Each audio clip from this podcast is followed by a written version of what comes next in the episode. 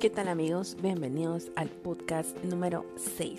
Soy Mariale y el tema de hoy es, este momento de la vida se llama COVID-19. Bienvenidos.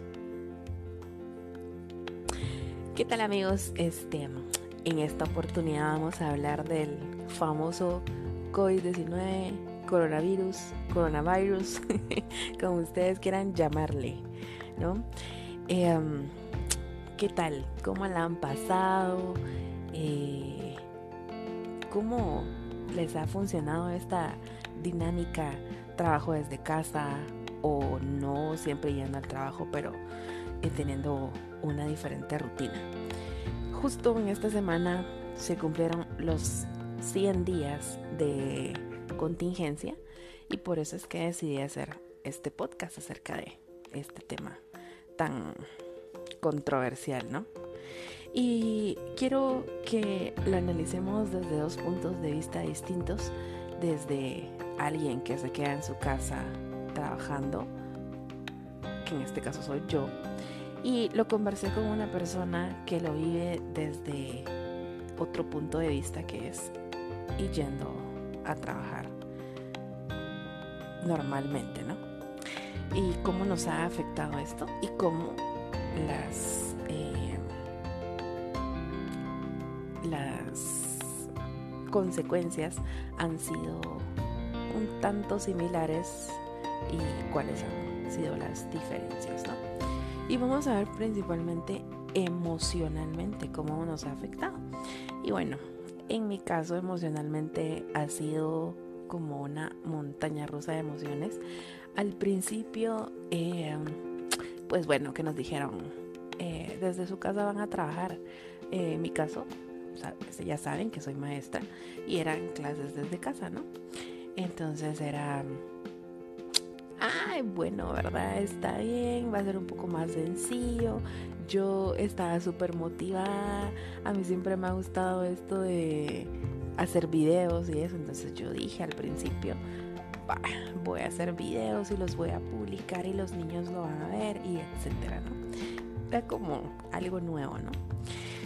Entonces empecé con la mejor actitud.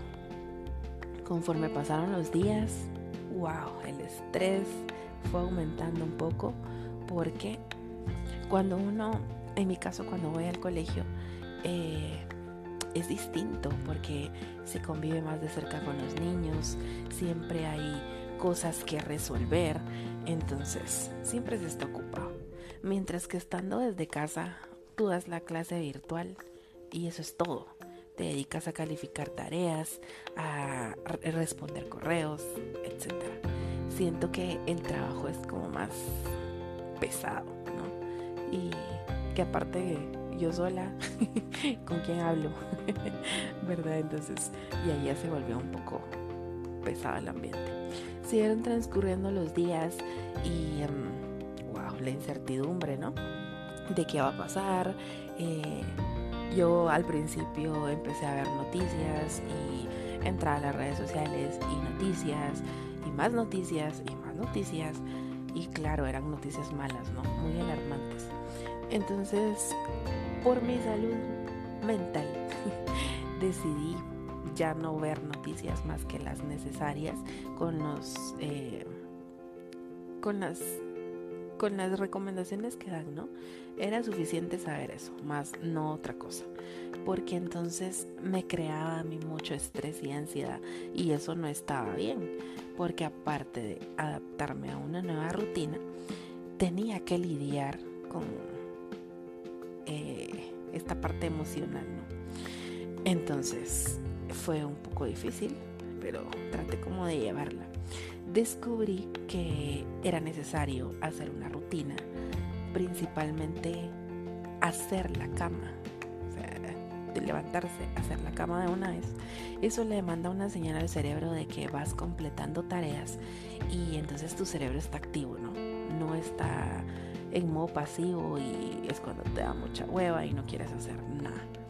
También decidí cambiarme, ¿verdad? No andar en pijama todo el día o así como muy, muy fachuda, ¿verdad? Sino estar un poco más producida, no al 100, pero sí un poco mejor, ¿no?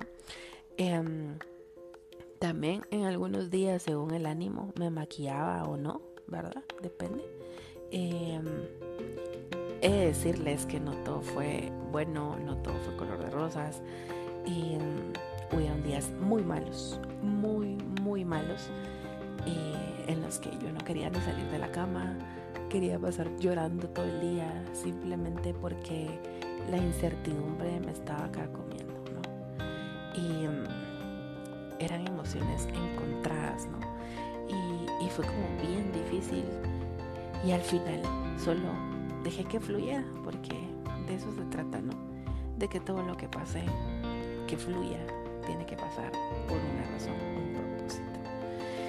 Y ya, ¿verdad? Entonces, eh, ¿qué más me ponía zapatos? Me pongo zapatos para estar en la casa, porque tengo como un, un freak de que siento que si no los uso, me voy a desacostumbrar, ¿no? Y porque me gusta andar descalza o porque me gusta andar en pantuflas o en sandalias, etc. Y cuando uno se pone zapatos, recuérdense que es como la incomodidad, ¿no? Y cuando tengo que salir o algo, ponérmelos me iba a resultar incómodo. Entonces decidí que no, que iba a usar zapatos de mi casa. Además porque me siento más arreglada, más... no sé, no me siento con pereza. Además de eso también decidí que iba a hacer yoga y también ejercicio. Eso me ha ayudado bastante a mantener la mente ocupada y mm, no estar pensando en las mismas cosas de siempre, que al final del día, si yo las sigo pensando, no resuelvo nada, ¿me entienden? Más que solo estarme preocupando por algo que tal vez ni siquiera ha pasado o ni va a pasar. Entonces es ilógico que yo venga y, y me esté preocupando, ¿me entienden? Bueno, ese es de mi lado, que yo me quedé trabajando desde casa. Ahora vamos a verlo desde el punto de vista de esta persona que sí está ahí eh, y anda a su, lugar de trabajo, ¿no? Él me contaba que emocionalmente también ha tenido altibajos, ¿no? Y más que todo es por cuestión de transporte, eh, los cuidados hasta cierto grado extremistas que uno debe tener ¿verdad? Y como hasta en algún momento la ansiedad, el miedo de contagiarse con otras personas. Más en este caso porque en su lugar de trabajo han ido apareciendo personas que han dado positivo, ¿no? Y entonces esto le ha generado como el miedo y la incertidumbre de no saber qué va a suceder, ¿verdad? Entonces es difícil de manejarlo, dice él, ¿verdad? Más no es imposible. Y, igual dice que sintió emociones encontradas. Entonces es como lo mismo, ¿no? Yo la sentí, él la sintió, yo estando en una nueva rutina y él en su misma rutina, pero un poco modificada, ¿no? Y también una montaña rusa de emociones. El trabajo. El trabajo es una cosa que nos ha venido a afectar muchísimo desde que hemos adoptado nuevos hábitos de trabajo, eh, económicamente ha estado difícil la situación y en algún momento eso nos aturde, ¿no? Nos aturde, nos perturba, eh, volvemos otra vez a la incertidumbre y nos genera ansiedad y en algunos casos hasta depresión, ¿no? Entonces hay que tener muchísimo cuidado. Y pues lo que yo les decía, ¿no? De que el estar viendo tantas cosas en el internet de que solo son cosas malas y malas y malas, eso contamina tu día, ¿no? Y hace que tú te sientas mal, te sientas de bajón, que empieces a pensar en todas las cosas malas que pueden salir, ¿me entienden? Cuando ni siquiera está pasando. Entonces hay que tener mucho cuidado. Más si es un día en el que tú despiertas y dices, hoy no me siento bien. Entonces lo que toca que hacer es, wow, consiéntete no salgas de la cama si no quieres, ve televisión todo el día, ve esa serie que tanto deseas ver, o una película que te guste, o comer tu comida favorita en la cama y ya, no pasa nada, ¿me entienden? Por hacer eso un día no va a pasar nada, por hacer eso no se va a detener el mundo y, y de verdad es algo que a veces uno necesita para volver a reconectarse y sentirse bien y volver a fluir otra vez, ¿no? Em, esta persona me comentaba que él no ha vivido el encierro como tal, más solo, no sé si recuerdan esa vez que em, fue toque de queda desde viernes hasta domingo y fueron esos tres días que tuvo que quedarse en su casa.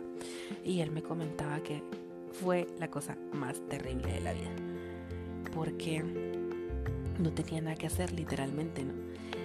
Y yo pienso que, miren, cuando las cosas estaban como normales, llamémoslo así, eh, cuando no te toca ir a trabajar, hay feriado, hay descanso, hay vacaciones, ala, qué rico, ¿no? O sea, tú dices, me las merezco, qué rico estar en la casa.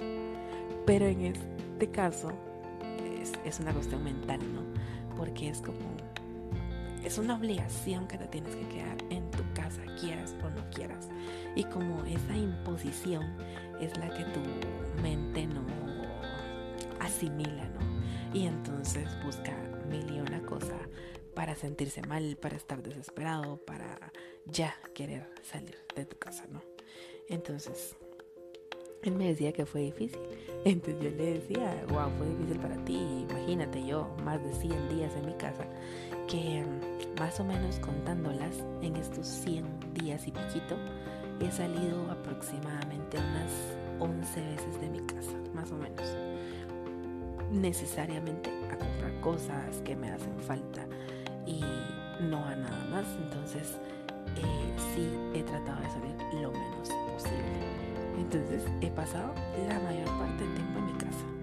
Y podría decir que me acostumbré ya, mm, digamos que un 70%. Ya estoy agarrando rutina estar en la casa. Porque imagínense, son más de 100 días ya. Em, entonces, en mi caso me ha generado estrés el salir a la calle porque, eh, ay no sé, siento que tengo que tomar como medidas muy extremas. Me da miedo de verdad que sí. Y, pienso que es porque no he salido constantemente. Cuando regreso, la mayor parte de las veces me duele la cabeza, pero pienso que es por la misma tensión, ¿no? De estar como ansioso, ¿no? Y bueno, em, estuve escuchando un podcast que alguien hizo parecido a este hablando de COVID-19 y esta persona mencionaba em, algo bien interesante. Ella hablaba sobre el individualismo y cómo esa teoría del individualismo no es real del todo, ¿verdad? Porque no es real del todo y lo comparto con ella, es muy cierto no somos seres individuales, definitivamente no lo somos. No podemos vivir eh, en soledad, no. Somos seres que estamos creados para convivir, para estamos conectados de alguna manera todos, porque tú solito no puedes fluir, necesitas de las demás personas para poder hacer ciertas actividades que haces normalmente, ¿no? Entonces, en este caso, no aplica el individualismo. Nos ha dejado súper, súper claro que somos seres sociables y mm, esto tiene una conexión con el amor. Recuerdan ustedes que en el podcast número uno hablamos acerca del amor propio, cómo debemos cultivarlo y cómo hacer que, que crezca, ¿no? Y cómo practicar pero he analizado que hay una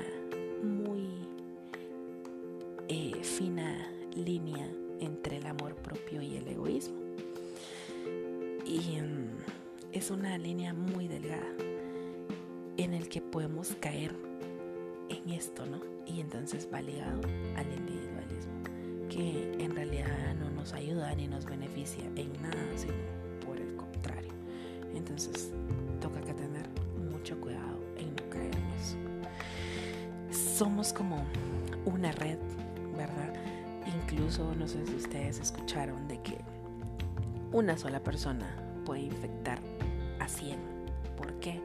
porque una persona puede infectar a tres personas más y esas tres personas a tres personas más cada uno y así es una red y una sola persona puede llegar a contagiar a 100 personas.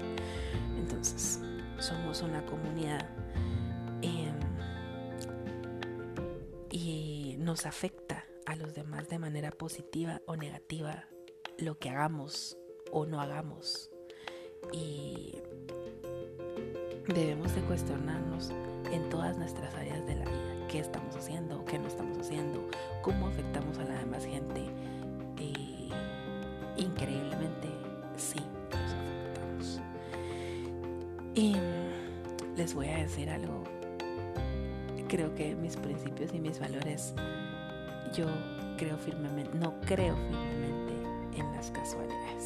Las casualidades no existen, no, no son parte de todo pasa por algo, tiene un propósito, un sentido de ser. Y em, pienso que de alguna manera COVID-19 tiene un propósito, ¿me entienden? Em, creo que ha sido un momento hemos aprendido algo. Hemos aprendido a estar con nosotros mismos, a poder tolerarnos, a poder redescubrirnos, a poder em, pulir nuestras cualidades, que hemos aprendido también a valorar a nuestra familia, que hoy están y puede que mañana no. Hemos vivido como muy de cerca em, ese miedo de, de en algún momento poder perder a alguien, algún ser querido. Hemos aprendido también que el dinero no lo es todo, ¿me entienden? que la salud tiene un valor súper importante, es algo invaluable, que puedes tener todo el dinero del mundo y eso no va a evitar que tú te contagies, ¿verdad? Hemos aprendido eh, que todas nuestras acciones u omisiones en la vida tienen una, una consecuencia una consecuencia positiva o negativa, ¿verdad? Entonces, amigos, cuídense, de verdad, cuídense, cuídense, cuídense mucho, tomen todas las medidas necesarias, todas las medidas de higiene, todo lo que tengan que hacer, háganlo, sí. Si no lo hacen por ustedes, háganlo por sus seres queridos, porque las personas que viven con sus papás, por ejemplo. Va, si te da a ti, no importa, te cuidas y ya. Pero recuerda que no solo es pensar en ti, tú llegas a tu casa y contagias a los demás. Entonces, toca que aprender a pensar en los demás. No somos seres individuales, somos seres que necesitamos socializar. Y entonces,